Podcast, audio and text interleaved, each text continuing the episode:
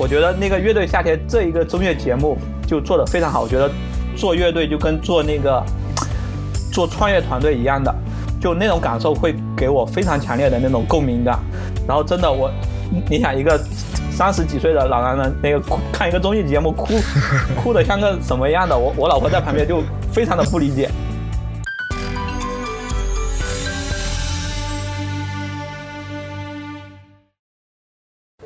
Hello，大家好，欢迎收听风言风语播客的节目，我是 Justin。那最近几年呢，其实有很多人都会选择去到海外工作啊、留学啊，或者是啊生活。那呃，我身边也有好几位这样的朋友去了，比如说新西兰啊、美国啊、欧洲啊，或者在日本这样的一个地方去工作和学习。那呃。这些朋友呢，他们身处在一个不同的国家，那和我们在国内的一个生活其实是会有一些不一样的。这方面的事情呢，我本身比较感兴趣，所以呢，今天非常高兴请到了朋友呃肖成宇来到我们的节目，来跟大家打声招呼吧。啊，大家好，我是肖成宇，一个普通的程序员。好，今天有幸被邀请来贾老师的风言风语播客啊，感到非常的有荣幸。好吧，其实节目里面我不叫贾老师，没事没事没事。那个肖成宇呢，他现在是在新西兰这边呃工作啊，然后在这边生活，然后呢，可能我们之间呃会有一个物理上的延迟，大家后面听录音的时候可能会稍微有一点点呃不流畅，这个请多多包涵。那肖成宇，你现在是在新西兰的哪一个城市工作啊？啊，我现在在新西兰的奥克兰。奥克兰，OK。是不是这个地方中国华人挺多的？对中国大部分那个华人都集中在奥克兰，然后整个新西兰可能就四百四百多万人口到五百万不到的人口，然后嗯，那个几乎有三百万都寄寄居于奥克兰，所以你如果从奥克兰出去的话。那些小镇可能就一个小镇，可能就一万人，或者说两三千人，然后就是一个一一个小镇，就人很少。哦，那听起来很像那个韩国，韩国的首都那个首尔也是集中韩国三分之一的人口都在那边。啊，奥克兰其实那算是新西兰最大的城市吗？新西兰的首都是哪里啊？啊，惠灵顿。然后奥克兰是惠灵顿，对，就有点像怎么说呢？就有点像福建那个，大家提起来，哎，好像厦门是比较有名，但是其实那个 那那个福建的省会是福州。对，就有点那种感觉。OK，你你现在在那边感觉怎么样？那个呃，感觉就是奥克兰，听你这样讲的话，其实人口也不算少呀，好几百万人，会不会跟我们在国内的时候的大城市有一些差别呢？呃，区别还是蛮大的，就因为可能就是国外他们就。就是工作就 city 或者 CBD 和那个生活区，他们分得很开。但是像国内的话，比如说深圳或者一线的大城市，我们那个就是工作跟那个生活的区域就没有，就是说面积很大，它都都大家都非常的那个，就怎么说呢？拥挤在那个楼房里。然后这边大部分人大家都住那个 house，就是一栋栋的小别墅。所以那个虽然人听起来很多，但它分就是住的地方就。分布在那个很广阔的那个区域里面，所以你像我，啊，才过来的第一天晚上能听到就是窗外的那个虫鸣鸟叫声，就很不适应。然后，然后你知道吗？就是那个你你出去跑步，可能那个周围跑个一一一两一两个小时，就跑个十公里，一个多小时，然后也遇不到几个人。嗯。就会非非常的那个不不太一样。可以可以，那你现在在那边住的是也是独栋的 house 是吧？对，独栋的 house。我这边的话是那个住在我同事的那个房子里，就他相当于房东，然后我和我老婆在这边租了一个房间住。然后就在奥克兰，就其他地方可能我不太知道。奥克兰这边就新西兰这边的话，就大部分人选择租房的话都是合租的方式。就没有说是像国内，就是说可能我们就每每每一户人家进去以后都是自己的，就独立出售自己的自己的房子。这边的话，因为那个房租会比较高，所以就大部分人会选择像我们比较年轻或者就没有足够金钱的人，会觉得那个就大家租在一个 house 里面去，然后去分摊整个的房租。呃，奥克兰那个房价是多高啊？会跟我们这边一线城市那样恐怖吗？啊、一样差不多。我那个奥克兰。对，差不多。嗯奥克兰这边的话，你买一个就看上去就当下的时间点买一个看上去能住的房子，大概是一百二三十万纽币。然后这边的话，嗯大概是一纽币纽币对人民币是一点五，可能一点五、一点哦一点四五到一点四六的样子。所以的话，一百二十万的话，相当于就是六六七百万人民币的样子。这样的话，跟深圳其实，因为我来之前是从深圳过来的，跟深圳其实你那个福田南山那边的区看上去是差不多，是差不多一样的。当然，跟那个北京可能那个几环、四环以内可能就没法比。对，对，但是你如果是同样的价钱，其实，在新西兰可以买到一栋房子，其实环境整体也是很不一样的。对，不过不过这个价格算下来，其实在当地应该也算还挺高的吧？嗯，高，因为其实便宜的可能也有，就除了奥克兰或者奥克兰更周边一些，可能到八十万纽币就可以。但是作为华人，你为了那个就是下一代着想，你可能也有学区的概念，你需要买学区房，可能离那个你工作的地方会近一些，或者去一些好的区。所以的话，大概的话就肯定是一百万纽币起，因为这个也。毕竟是为了更长久的生活，还是去了解过一些。它的学区房的概念其实跟我们国内是一样的吗？是就你住在是一样的哪里就可以去哪个学校上学这样子。对哦，就是它的学校就公校会分分为区域，然后就是说你这这一个附近的居民区属于这个公校，然后小学、中学、高中哦它都有有，就跟国内很类似。然后更好的就是私校，但是你如果上私校的话，你住哪都无所谓，只要你那个去报名去交钱就就 OK。对，但是价格应该也是 也是很可观的。价格的话啊，因为我自己还本身没有小朋友，所以是了解过，但是记忆不是很深刻。就一年可能就多个三四万纽币，就小小朋友的整个的上学的费用，十万就十几二十万人民币那。也还是挺挺对，也还是挺高的。其实这样算下来，对，嗯，那回到我们最初的原点，当时是你来之前是在呃，就是你到纽新西兰之前是在深圳工作嘛，对吧？那是什么原因促使你要决定到新西兰这一边来工作生活的呢？啊，这个其实我在来新西兰之前，我那个就是吃软饭吃了一年，就是我没有在工作。然后那啊，这这说起来又是另外一个故事。然后先说，然后其实出就是就是移民这个事情，其实一直在我或者以我为家庭的单位里面，其实已经规划了很久。当时的话，那个目标其实也没有很明确，就只是想着出来，然后目标是加拿加拿大、澳澳洲、日本、新西兰都有在看。然后那个能上新西兰的话，对我而言就是一个非常非常幸运的故事，然后相当于是中了大奖一样的东西。然后因为当时就刚才继续到那个吃软饭的那个话题里面去，然后当 就当当时也没有太就是说太想去找工作，然后就想着我是不是去这几个国家去看一下，那个了解一下，就是说到底我那个呃，我们以后会去哪哪一边去？因为当时我其实还比较比较想去日本的，嗯，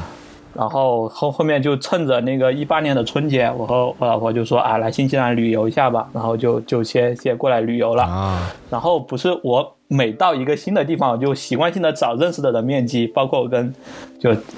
贾斯汀老师那个认识也是嘛，就是我去广州，然后去去实习的时候去面基，对对对，然后就其中一个面基的小伙伴，他刚好公司启动了一个新的项目。然后其实真的蛮巧，然后他面试了很多本地的开发人员，然后然后没觉得有特别合适的，啊，然后他就说，哎，既然都到那个 CT 了，然后就就顺便让我去跟那个公司的 CTO 见了面，然后聊了聊。然后由于那个朋友的大力举荐，所以 C CTO 其实就直接相当于给了 O offer 了。然后所以后面就直接我相当于就直接拿到 offer，直接申请了工签。所以这个就真的是非常非常的幸运。然后我也非常非常的感谢，就是我就认识的朋友和现在的 CTO。可以可以可以，就真的是在，就是我迁移到这这边来，其实是相当于蛮幸运的一个事情。牛逼牛逼牛逼！那他，呃，新西兰刚才听你说，就是只要你在当地能够找到一个公司，就是要招你过去的话，你就申请签证是比较容易的，是吧？啊，这就是一就前前半段是一个幸运的故事，后面又是一个血和泪的一个 一个一个故事。就因为其实其实正常的是，我是旅游签落地了以后，然后是那个就算我有 offer 了，但是我的签证其实是并不能打工的。然后我接着就去对，就就拿着 offer，然后拿着我的所有的资料去申请那个工签，然后申请工签这段时间里面我是过渡签证。然后我只能就是携在那个租的房子里面去那个上上网啊，或者说出去玩，并不能打高。然后这一点就不得不提新西兰的整个的国家的那个节奏的缓慢，也不是就说好听，可能是他们大家生活节奏缓慢，就说的可能觉得国国国内过来的人可能就觉得是效率比较低。就我从我申请到拿到工签，我在就是租的地方整整自己上网上了五个月。哇，然后期间是非常的煎熬，真的就五个月，然后，然然后你每一天，然后移民局就怎么说呢？就其实是非常的严严格对工签的选择，因为他觉得你可能，或者说可能是因为前面十年或者五年的。各种骗工签的经历会比较多，所以他们会需要提供非常多的材料，不管是我的还是公司去提供，就他必须保证你确实在新西兰的本土找不到合适的人，必须从海外雇佣一个合适人过来去工作。然后期间就我不断的从不管是我的学历还是我的工作经嗯经历，也补充了很多的材料。给移民局，然后公司也补充了他们的税收记录，就近三年的税收记录，还有啊，就是未未来还剩，就大概意思就未来还有多少钱能支撑这个公司去雇佣这么多人去做事情，反正整整有五个月，然后每天都是很煎熬，每天都生怕起来的时候，那个公签说啊，移民局说啊，你不符合我们的申请工签，然后我就只能 就又回回就回国内去。然后中间很煎熬，当然工签最后就也很幸运，就是因为所有的提供的材料都是真实可靠，并没有说是有任何的隐瞒什么，然后也符合申请工签的条件，然后最后还是批下来。OK，那是这五个月时间里面，你们是就是要反反复复这样子吗？还是说一开始他就让你们呃列全了一个列表，要你们给东西的？呃，申请签证的时候，他有一个，就是他有个列表，然后肯定第一次的时候就已经提供了列表里面的东西，然后他会让你补充材料，然后他也没说一次让你补充材料，而且他也不告诉你说是我什么时候会告诉你补充材料。其实那段时间是最，就是我，就是做整个来新西兰之前是最焦虑的那段时间，然后实在不行了，我就出，我就我就我就去。出海钓个鱼什么的，但是钓鱼这个事情又是很很昂贵的一件事情，所以也不能经常去，你知道吗？听起来听起来是蛮蛮可怕的一段时间。对对对，中间是你你是在家等着消息，然后等着等着他就会通知你说，哎，你这里需要补一些什么东西，然后你就又要再跑过去，哇，对，来来回回五个月。你现在到那边多久了？已经？我过来。一年半多，将近，哇，一年半多，对，一年半多，对，对，就我想起来，我们也很久没见面了，对对对对对，一年半也也蛮久了。那你觉得现在现在在新西兰的生活还适应不？啊，我是蛮适应的，就因为其实我觉得，就像我们这种。其实写代码的，就是其实还是有很多的那种宅男属性嘛。然后，其实你一台电脑、一根网线，然后足够的吃的，我觉得其实在哪 其实差别都不太大。说得好，我是这么认为的。说得好。然后，但我老婆过来，其实她会就不适应的会比我更多一些，因为她过来。那个我老婆过来也将近呃快小一年了，然后她过来的时候，因为是辞职过来的嘛，也没想着找工作，但是就因为这边人太少了，就是她自己在家里几乎是接触不到其他人的。对对。然后又因为新西兰然后进城也没什么逛的，就几个店，逛完以后也没什么逛的，就他就失去了那种，就是从一个很繁忙的工作当中进入一个几乎没有事情可做的时候，他就会显得很焦虑。对对。然后这个事情我跟本地的一些朋友聊了聊，就是觉得好像是共通的，就是说都是嗯。就是男的出来做做写代码，好像那个差别不是很大，但是就是老婆或者女朋友跟着过来以后，突然就没事做了，都会度过这么一一个非常那个就焦虑的时期，但慢慢的也就还好了，就最近也也就还好了。哎，那一般一般这样的组合，就是这样的夫妻组合到新西兰的话，呃，程序员其实全世界找工作还。比较容易嘛，对吧？对。但是，呃，如果不是做程序员这个职业的，想要在那边找工作，是不是会比较麻烦一点？确实会比较麻烦，因为这个要怎么说呢？这个说了，我觉得就贾贾贾老师的播客就不太好发出去，因为确实就之前 之前华华人或者说没事没事可以剪掉，对，就各种人过来就是。怎么说呢？本地人对华人的信任，其实他的信任度是，我觉得一直在走下坡的。就包括最近的事情，不管是怎么样的事情，他首先觉得你的工作经验，他都是在他那里，大部分人都觉得你不可信的。OK。然后第二个是本身就切换了国度，你的语言其实是非常的重要。嗯，对。你如果是那个虽然对对。能能够基本能听说，但是你要去完成一个工作的时候，他们还是会觉得会有一些不方便或者怎样的。他们就你的语言不够好，他们他们就不会管你的工作能力是是怎么样的。因为其实写代码的话，你能简单的沟通，然后你去那个谈需求，你我们去做完，其实还是蛮简单一个事情。但是你去做，比如说去教做销售，去做 marketing 或者做其他的事儿，他可能会语言要求更高，所以的话就比较难找工作。对对。这其实是一个蛮 综合的一个问题，然后他也会嫌弃你，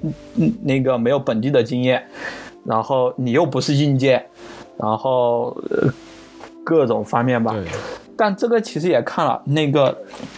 我来的感受是，就是在新西兰这边，就是说有带一点技能的体力劳动是那个非常好找工作和那个薪水非常高的，就比如说电工啊、木工。那个建筑工人，然后比如说美那个理发的、美甲的，真的就 就非常好。跟我们程序员一样啊，大家都是干体力劳动 搬砖的呀。是是是。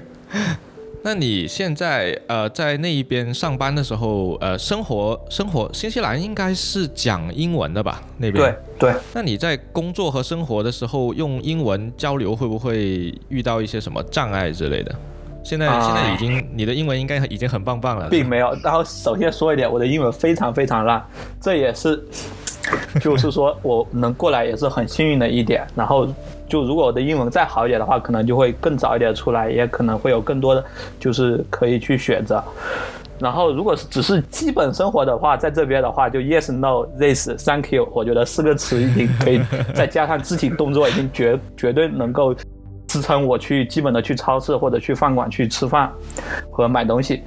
然后工作的话，是因为我在一家华人公司上班，所以我七乘二十四个小时全部都是中文环境。哦，这样子啊。就没有任何的 问题，可以可以可以。当然，就当然我们的目标，因为毕竟是我们是往着移民的方向走，肯定想更加的融入本地的生活，语语言肯定是最基本和最重要的部分。嗯，对对。所以我和我老婆其实也就就语言学习也没有去放弃，然后我们也会就是说想一些 meeting up 或者去。那个教堂去看一下，或者是去认识更本地的人去聊一下。然后，其实我是觉得，就我出来以后，其实有很多的华人朋友，或者说那个出来留学、出来工作的人，其实他们局限的圈子里就依然就是中文环境，确实也足够于去支撑生活。但其实，如果不跳出中文环境的话，我觉得你其实并没有和国内有太大的那个。区别，嗯，对对，就在某种意义上来说，没有没没有太大的区别。那你在现在在新西兰那边有认识一些呃当地的朋友吗？那边是不是也是白人为主导的一个环境？对，就欧裔主导的那个那个社会。然后我觉得还是因为我的英英文不好，就是还没有说是可以，就是就约约出去一起玩的那个洋人朋友，或者说本地朋友，但就只能说是我我去踢球或者说去钓鱼的时候认识船长什么的，去去聊一下。哦，这也是我觉得我未来应该去那个去。就更更更加强的地方。其实我今年的那个 flag 里面立了一个，就是结识，就是非中文母语的朋友，但是依然各种各样的原因，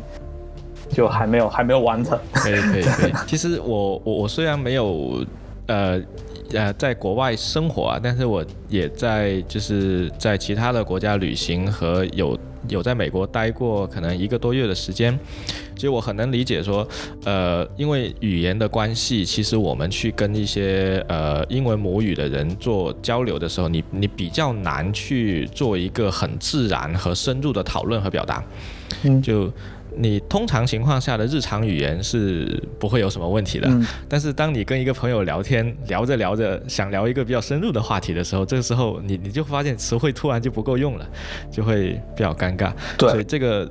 我觉得语言的学习，一个是你所处的环境，你现在是人已经在新西兰嘛，其实我觉得环境会给你带来一个很大的帮助，应该很快就就可以有一个非常明显的提升，起码比。整天生活在一个中中文环境的中国人要要好得多。另外就是可能呃，我们中国的一个一个文化，其实和欧美的那个文化还是有一些差距的。文化上的一个一个差异，也是我自己感觉，就是去跟一些其他的，比如说美国的朋友啊，或者是欧洲的人聊天的时候，比较难说能够去 get 到他，呃。有一些东西是是真的我不懂，就是有一些梗我是真的不懂，这这这一些语言语言确实会是一个很大的问题，就是跟别人，尤其是跟欧美的人去聊天的时候，有的时候真的会会比较难 get 到他们要表达的那些意思。其实这个问题我仔细的想过啊，就就嗯，最近我看了几几几个，一个是。一个叫就网飞里面的一个美食不美，然后他是一个主持人是就是那个主持人是一个韩裔的一个美国人，然后他就那个根据就是不同国家的那个饮食文化，在美国是如何去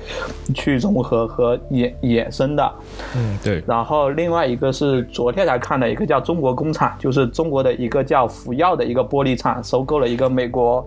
美国的一个玻璃厂，然后两家公司如何去那个。就是去合并，然后两边的员工怎么去互相的学习，互相的去那个去把一个一个企业或者说一个事情给做好。其实我是觉得现在在解体中文环境里面，就我们很难去那个去把自己的文化或者不管是饮食文化还是其他的文化去传播到更广阔的空间里面去，就很少有人在做这件事情。然后其实。其他人，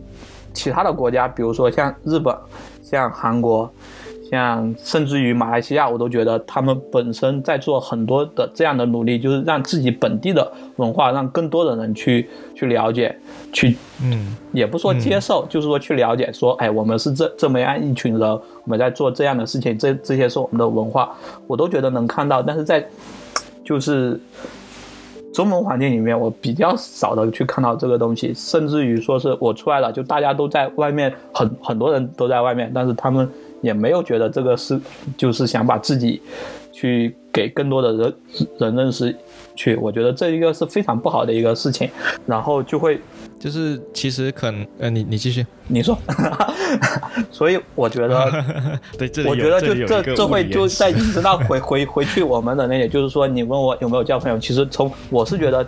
就是我从那样的环境过来，其实我要逐渐的改变自己这方面的东西，但是他的那个惯性非常大，所以就阻碍了，就觉得哎，我好像还没有觉得有。真正的那个本地的朋友，或者说跟他们聊的时候，我也没法去表达我想表达的东西。他们说的东西，可能我也只能明白意思，或者说，就像你说说到特别的梗，或者说他们文化里面，他们觉得顺其自然的东西的时候，我就觉得，哎，他怎么跟我的整个思维方式是不一样的？嗯，对，这样的东西，这点也也就是我和我老婆。我我跟我老婆说，我说这就是我们过来以后，我觉得应该就是去做最大的那个困难是这一点，就是说，既然我们决定出来移民出来，或者说想留下来，我们应该去那个去去做这样的去融入。如果不融入的话，其实我们出来的意义并不是特别的大。对，说的很好，说的很好，而且。这个中间的难度其实也蛮大的。刚才也提到，其实像日本啊、韩国或者是一些其他的亚洲文化的国家，他们其实已经对外输出了很多很多的东西。欧美国家的人其实也能够通过这一些文化输出去了解到，呃，大致知道，哎，韩国人可能是什么样的，然后日本人是什么样的。但其实我觉得这个也跟就是这些国家它本身的一个经济发展也有关系。那中国现在反正经济是越来越好了嘛，未来。我相信应该还是会有越来越多的人会去了解到这个东西的，但是它确实需要时间，嗯，对吧？对，就好像呃，前有有一个说法是这样子的，就是说啊，呃，欧美人看亚洲人，其实分不清你是中国人、韩国人还是日本人，嗯，然后 然后呢，看到一堆一堆人出来玩的时候呢，一般会先默认，哎，你应该是日本人，因为可能。早些年日本的经济比较发达，出来玩的人比较多，啊，先默认你是日本人。但现在这几年呢，随着中国人出来旅游的人越来越多了，所以慢慢的又会变成，哎，这人可能是个中国人。对我相信这个其实跟那个国家的一个经济发展，然后对外的一个文化输出会有一个比较比较大的关系。当然，从个人的角度来看，我觉得。其实个人也做不了什么，但是能够 能够去呃更多的去呃熟悉和那个了解当地的。本地的国家的文化的话，可能会对融入当地会有一个比较好的一个帮助吧，我觉得。那你觉得除了说呃呃，就是跟其他的人交流会有一个文化差异之外呢，呃，还有没有一些其他，比如说我们衣食住行上的一些东西，会觉得呃稍微有点不适应啊，跟国内不一样啊什么之类的？比如说你觉得在新西兰吃东西，哎，会不会跟我们吃中餐有比较大的区别？有。就饮食或者说美食这种东西，它一定是要是那个，呃，时间去沉淀的。然后在那个就是英国人来之前，库克船长来之前，这边都是毛利人嘛。嗯，对对对。毛利人的话，他们一直都是吃生的，你知道吗？他们就是说，你说新西兰有什么本地的饮食好？毛利人这个其实就毛利毛利餐，其实就是就不能算了。然后你那个那就是英国，就欧欧洲那边的那个普通餐过来，然后新西兰是个那个移民国家，嗯对，所以它的话就比如像咖喱寿司，然后就中餐、意大利餐，可能就那个常见的餐厅就这样，然后就各种的那个小咖啡咖啡店，然后都是吃那个呃三明治或者汉堡或者其他，所以的话。新西兰，如果说你本地有什么美食的话，它可能就是没有，或者说它本身就是其他国家的那个食物，可能这家餐厅比较好，它是那个意大利的；这家餐厅比较好，它是那个中中餐的。然后的话，食物的话，超市里卖的这边的牛羊肉非常的好，非常优秀，真的。牛羊肉可以。就跟国内的其实还是区别蛮大，它的羊肉没什么膻味，然后随便怎么煮，不管你是煮煮汤还是随煎炸还是炒，它都的它都很嫩。其他的话吃，我想想啊，吃的话应该就没有特别特别的，就所以所以新西兰的话，你并没有说说是如果像就因为中国人民以食为天嘛，你说哎新西兰找一个非常好吃的东西，你会发现哎它好像没有一个。非常能代表新西兰的菜系，或者说那个餐那个餐点怎么样的，它都是其他国家的。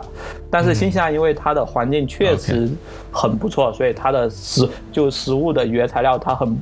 很好，所以的话你能吃到的都是比较食物本身的滋味能比较那个吃吃得到。听起来跟跟美国有点像，大家都是移民国家，对吧？对，各种各种国家的的菜。在当地都能够找得到。那你平时，你平时上班你是在公司吃吗？还是要出去外面吃？我，我老婆来之前我们是出去吃，然后老婆来以后就都都是带饭了。哇！因为这又得说跟在外面吃的话，就因为我周围的同事，他们其实还是比较习惯去吃中餐，然后就一个我们楼楼下有个美食小广场，然后他那个聚了一圈，就是那种那个叫国内那个就像商场里的那种一个进去后都是吃的那种。美食广场啊，美食广场，然后进进去以后都点，然后。怎么说呢？你吃来吃去，我觉得就都一样，就没有什么特别的，所以自己带也行。然后，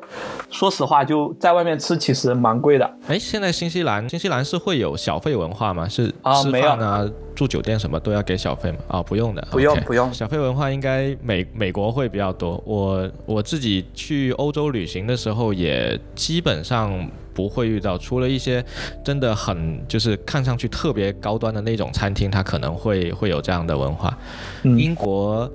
也是有可能会有，但是也是比较少，主要美国会比较多。那但是没有小费文化的地方呢，它通常会把那个服务费直接加到那个那个呃整体的那个账单里面去。对，其实国内也是这样子的嘛。对。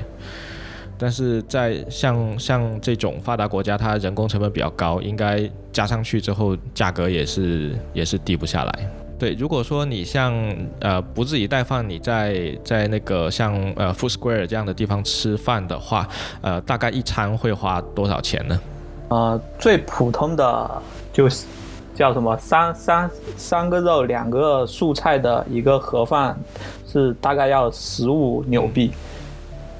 就左右。十五纽币，那是一百多人民币了。没有没有没有，就六七十，六七十是一点五，一点五六七十人民币，一比五。但它也就会不太一样。就我其实过来以后观察过，就是大概在两百纽币以下的东西，它的数字跟国内是一样的。就这种各种小国小东西，因为新西兰它其实是。算作一个农业国家，它的制本身制造业不是很发达，它几乎所有的东西都是进口的，然后特别是这些小东西，你看都是可能就 made in China，都都是从国国国内过来的。然后比如说在国内卖三块钱的一个指甲剪，在这边可能它也是三块钱，那它是纽币。哦，就大概大大概就这么算，真的就我接过我我已经去过很多次，都是这么算，所以两两百纽币以下的东西其实数字都一样，它只是货币单位不一样。其实，然后包括你吃中中午饭也是的，十五块，其实在国内就是一个盒盒饭，可能就我出来就是一个沙县小吃，你去炒炒炒个炒饭，可能就十十五十五块左右的样子，也大概是这个样子。但是唯一一点就是区别很大的时候，就是在国内，其实你就以以我就。程序员的工资的话，他可能都是一两万这样的一个一个级别，去吃一个十五块的炒饭，你就觉得可能就没有什么困难。但在这边的话，你纽币的话拿到手的话，每个月可能是几就三四千这样的纽币。然后再去吃一个十五块的饭，你就会觉得哇，这 有一点点贵。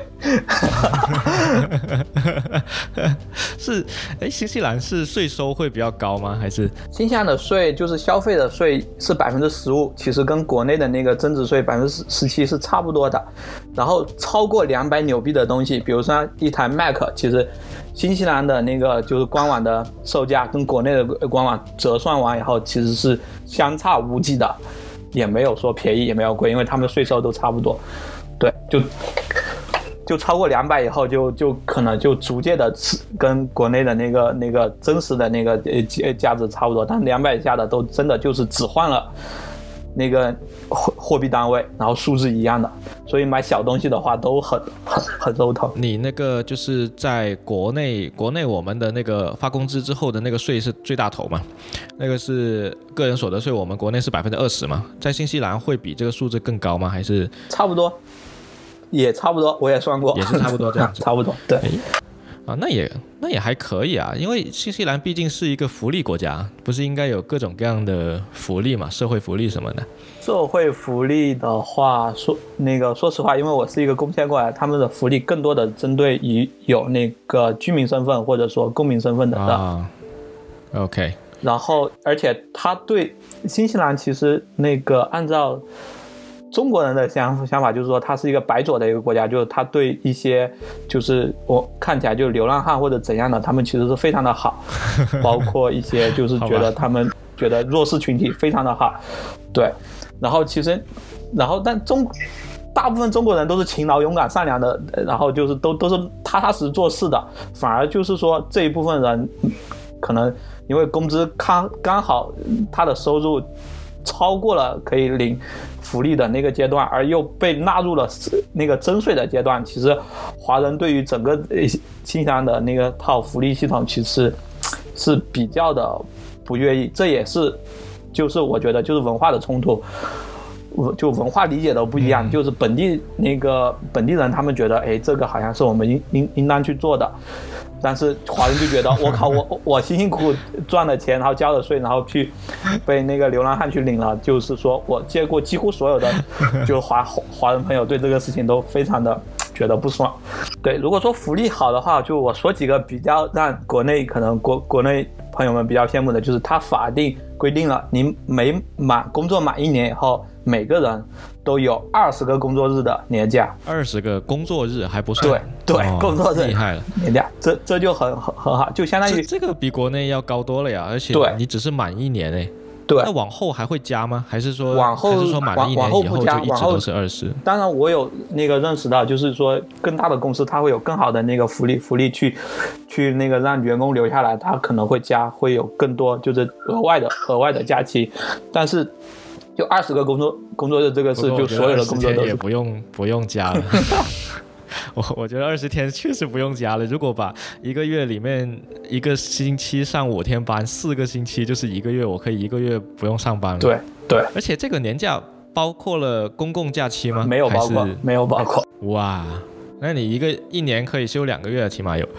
两个月也不至于，但那个一个多月是有，一个半月肯定是有。对。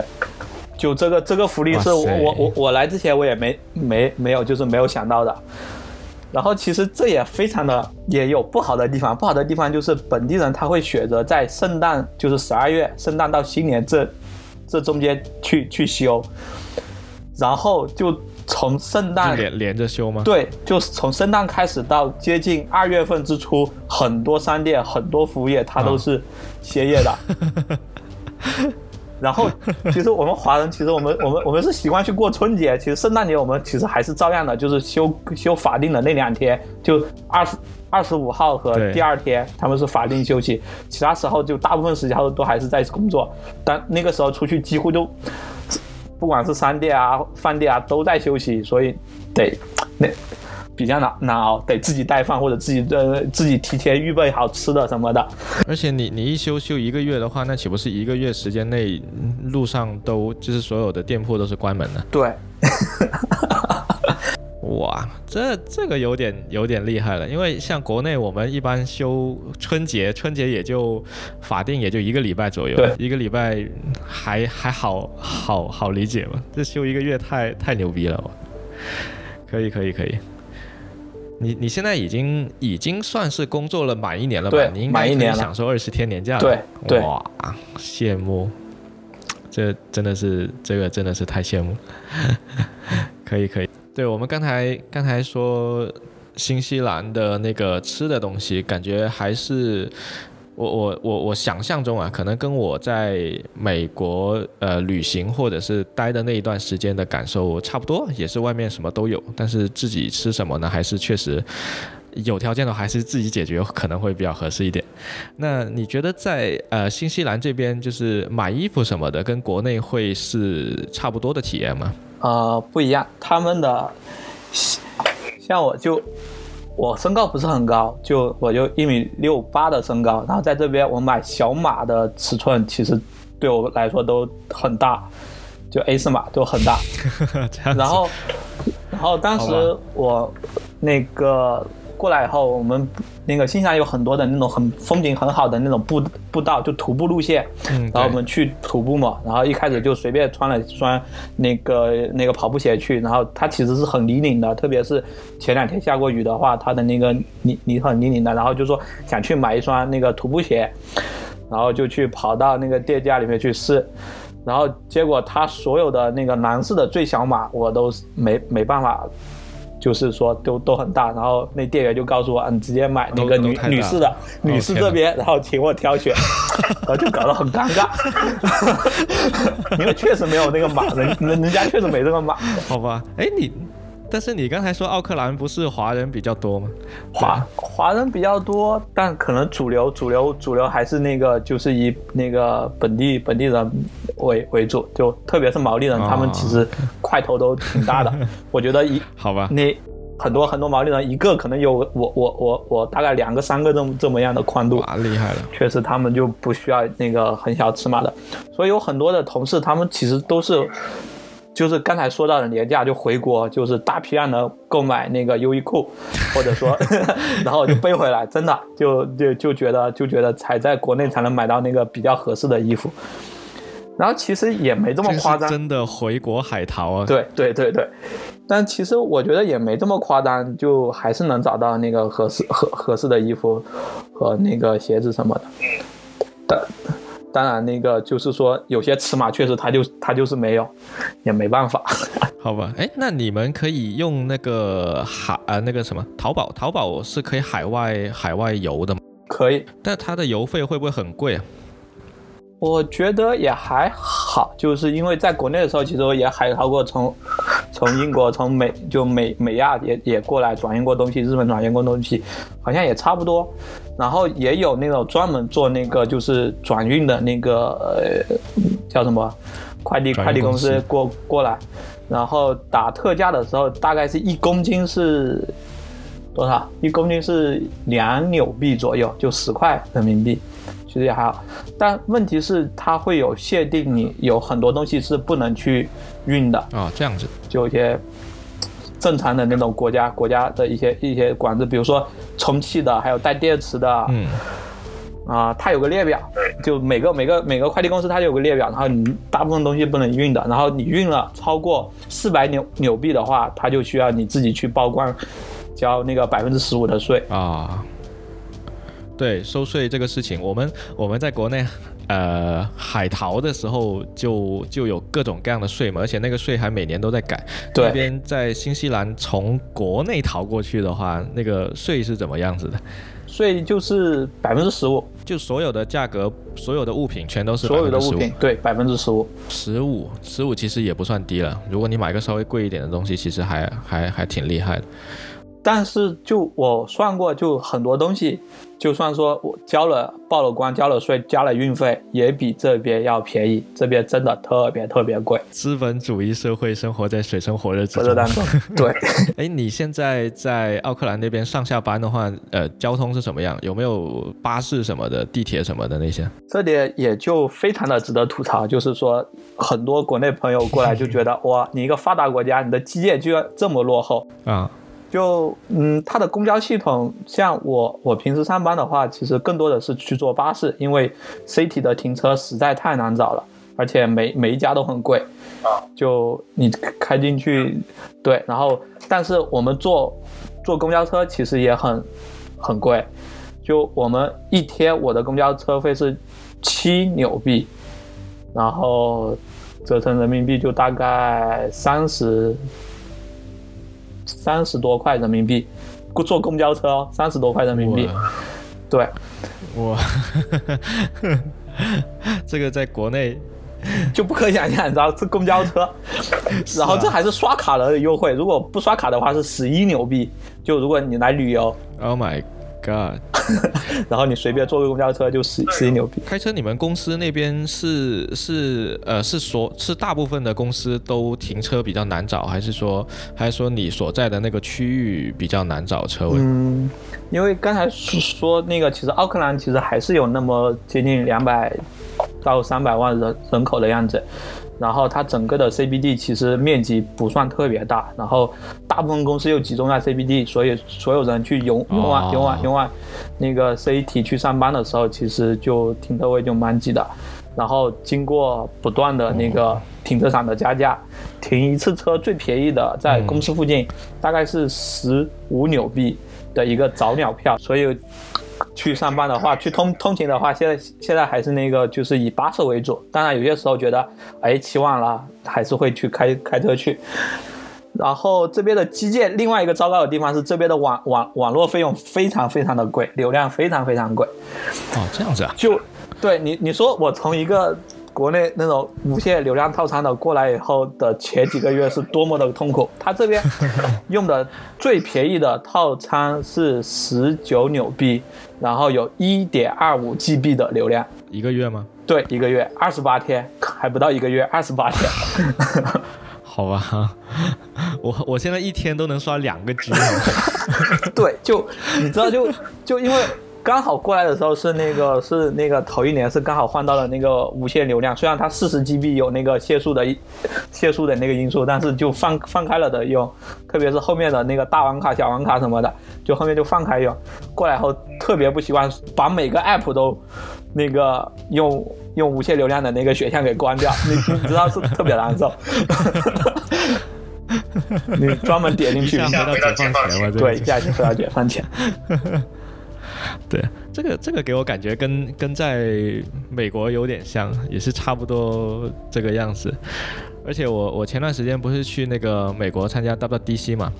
你知道那个呃苹果的那个 WDC 的会场是在 San Jose 的那个那个一个相对相对比较 downtown 的一个地方，然后那个周边停车停一次，它按一次算，一次和一天是一样的，然后是二十刀。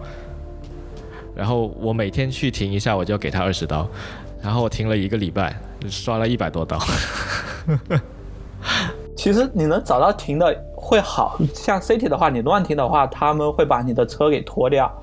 然后拖掉的话，我我刚好我的同事上周才被拖了一个车，然后他再去把车给拿回来，就要三百四十纽币。就乱停车这样，虽然就普遍都有，但是其实你会觉得，哎。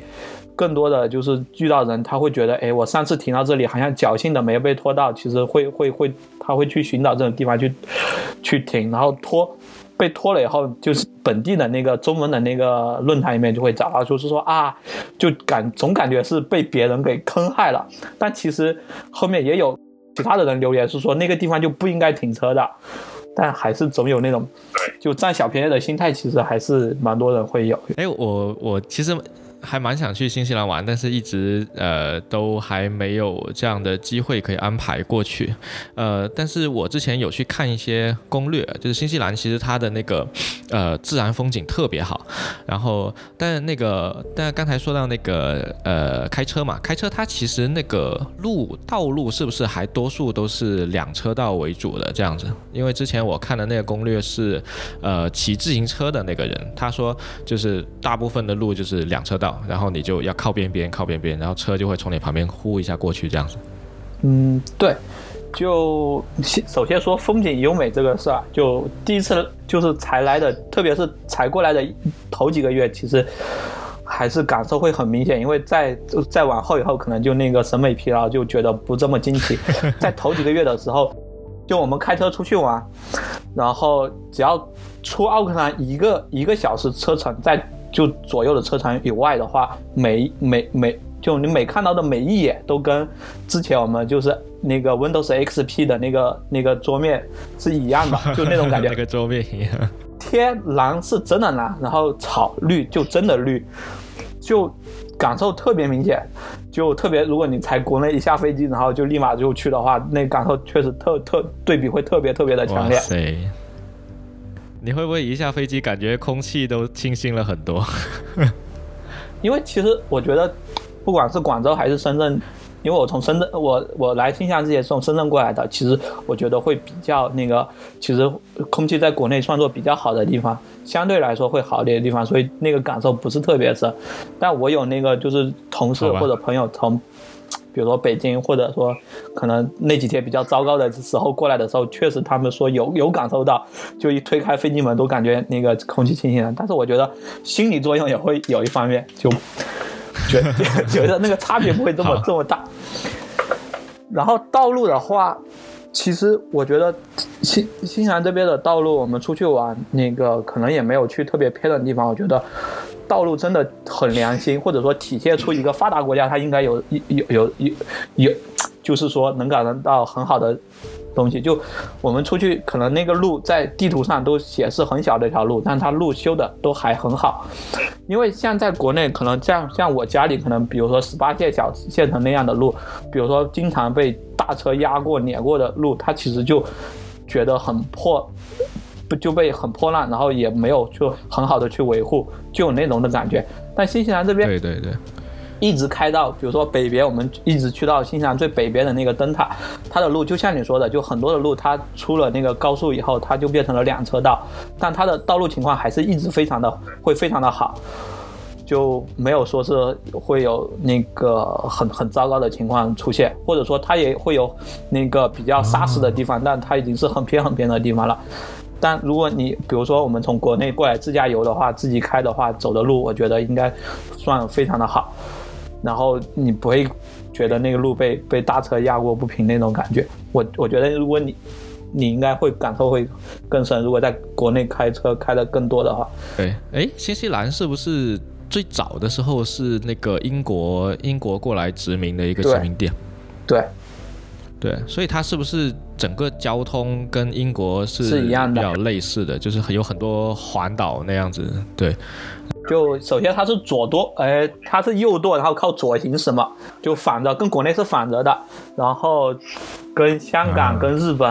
澳大利亚、英国，对他们是一样的。然后这边就不。这边也提醒一些，就是说，其实每年从国内过来玩的人都能看到发生车祸然后去世这样的新闻，其实就是因为那个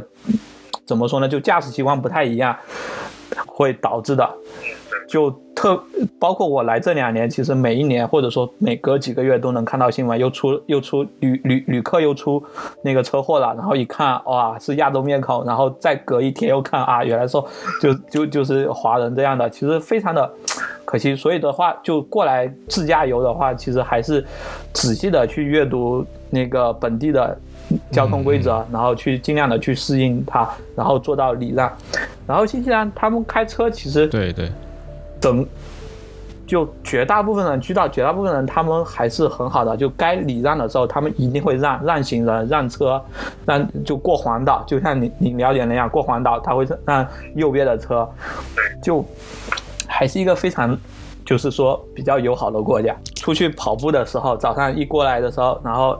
遇到的每个人。其实他都会给你 say hello，或者说那个问好，就很不适应，你知道吗？就是说我们在国内，你走到一个陌生人，你走到前，你怎么会跟他打招呼呢？你觉得这很不正常，但这边就觉得是一个很自然而然的事情啊。对对，这个我我我听起来真的很像，给我感觉很像英国，你知道吗？我之前就是去那边去也是自驾，然后，呃，首先你过环岛的时候。就是首先车环岛里面有车，你是肯定要停的。然后如果你进了环岛，其他人肯定也会让你。然后如果你打了灯的话，后面的车肯定让你先过。然后你你如果让前面的车先过，前面的车还会感谢你什么之类的。然后呃，我们当时去那个呃，在苏格兰，就是很北边的那个地方，然后一个很小很小的一个城镇。然后下来走在路上的时候，前面有个老太太跟我们打招呼，然后一路 hello 一路 hello，就就是你刚才说的那种，就是大家见面都会 say hello，对，这很有意思。好，嗯，你。现在感觉就是我们刚才聊了生活方面的一些事情，然后现在，呃，聊一聊你现在正在做的工作吧。就是你现在在那边也是做呃互联网行业的程序员吗？啊，我要怎么说？这这问住我了，我真的很 很惭愧的说，算做这做那个互联网的程序员，然后其实。这边的公司，嗯，就抛开那种比较大的公司，我了解到的，其实这边的公司都挺小的，可能就十十个人的公司就已经算作一个比较大的公司。所以你作为一个精通电脑的人，其实你在办公室里面你是要处理很很多很多的事情，或者俗称点就是你要去做修电脑的事情，因为比如说那个打印机。呃，没纸了，我们可能就需要去 去去去添加打印机里面的纸。然后那个小姐姐的电脑上不了网了，我们可能要过去帮小姐姐看一下啊，原来是这样，上不了网。修一下电脑，修一下电脑。那就这个这个东西其实也是跟国内会有一个比较大的一个不一样，因为国国内其实经过了这么。将近十年的移动互联网的这一段发展以后，它的分工就每个人的分工其实做的比较细了。你做后端就做后端，你去做，甚至于更像像腾讯这样的更大的公司，就是说你就做好一块，嗯，就好好了。然后其他的东西你你可以有其他人去去做。但这边的话，就是说还是倾向于你一个人能做。你的能力到了，你能做更多的事情，那还是会去做更多的事情。一个就是像说的人工成本比较高，一个是它确实就没有这么多人，然后你需要去分担一些那个其他的呃事务。然后说到互联网这个的话，其实那个我是认为，那个当下时间点，其实国内已经发展到移动互联网了，但是在新西兰的话，我觉得它就跟可能就没有进入到移动互联网这这这一段，它可能还在比较早期的互联网。一个例子是我在那个公交车上、巴士上去看，那个所有那个拿着手机玩的人，百分之八十以上都是亚亚洲面孔，就就本地人他其实并不会在公交车上拿手机去看这个事情，他们甚至于会去看书，或者说去就就不做什么，但是他们不会不不会去很少去玩手机，然后另外一个是。新西兰的人口确实，你看整个国家不到五百万的人口，连一个深圳市的一半可能都不够，对吧？一线城市的一半的人不够，它没有足够的用户量去去支撑起一个，比如说国内比较那个最近五年来带给我们非常便利对的这些 app 或者这些服务，它没有足够大的用户量去带起来，然后本身它也是一个。就是说，老牌的发达国家，它之前已经有一些很多既定的习惯和便利性。其实我的理论是，就国内其实很多东西我们之前是没有的，所以我们做互联网的时候，它直接就相当于说直接就便利到那种程度了。但是像新西兰这样老牌的发达国家，它之前那些东西它是有的，它也很便利，就它。互联网、移动互联网过来后，它可能只增加了百分之二十的效率，这样其实人们的切换成本比较高，他们就觉得，哎，没有说成倍的那个效率提升的话，他们很难去切切过去，就已有的那个惯性依然在冲冲冲顶着。这个听起来就很像隔壁我们隔壁的日本大日本帝国，对，就有很多传统的老的企业已经垄断在那里了，所以新的东西很难进来。但它既有就是本来的东西已经很好用了，也有一些可能是出于垄断企业自身利益的一个一个考虑在在里面。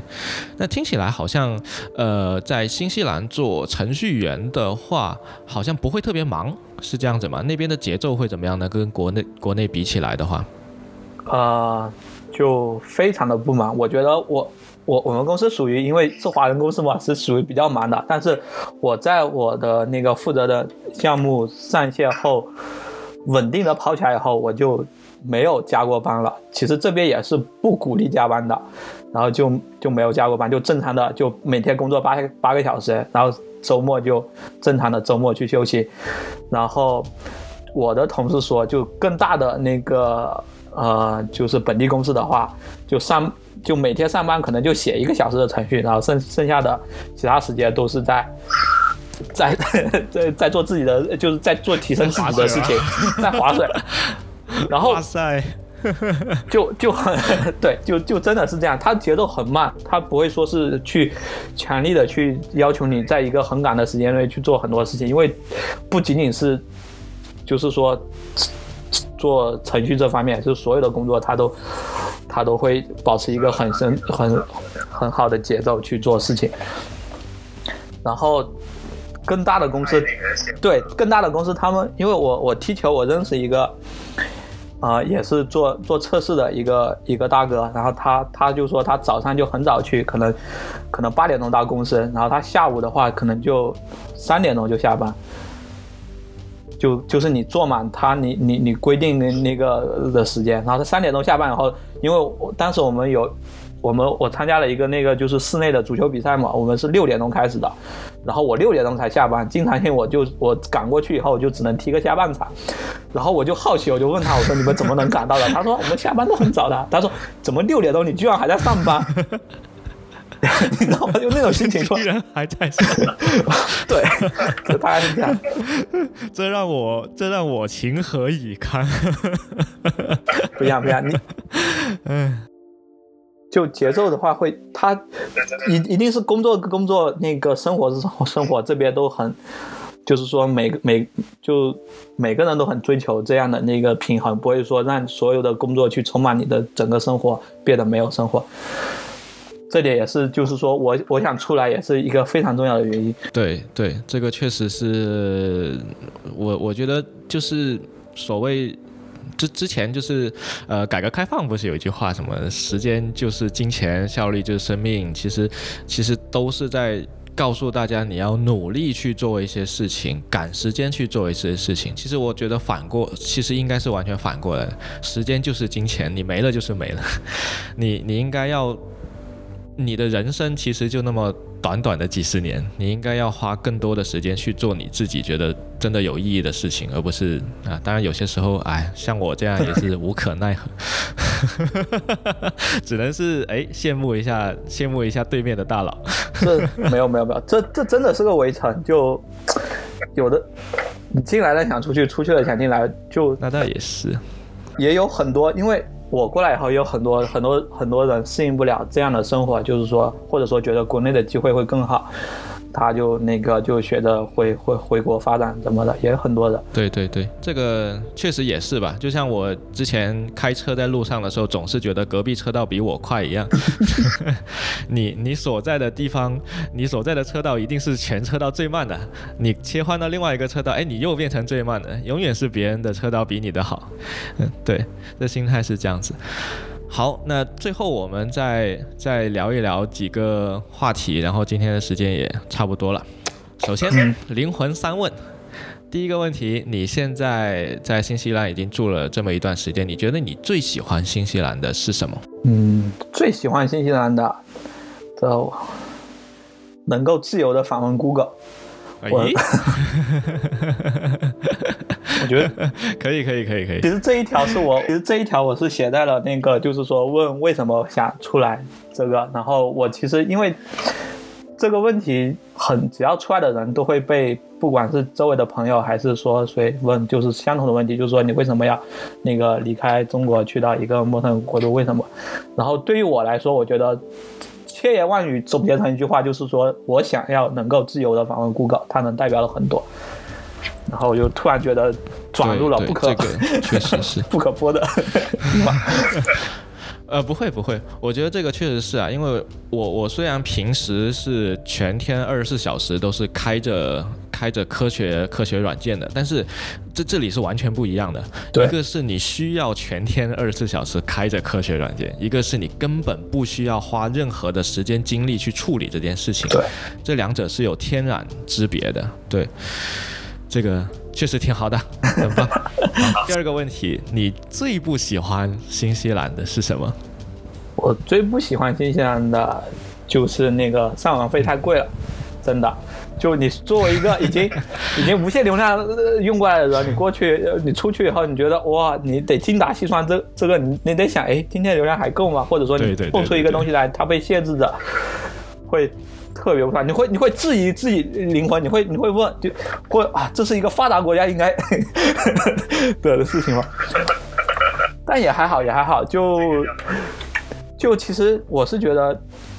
啊，这流量这个事情其实是把你限制到那个就手机上了。其实你放下手机，我们可以做的更多的，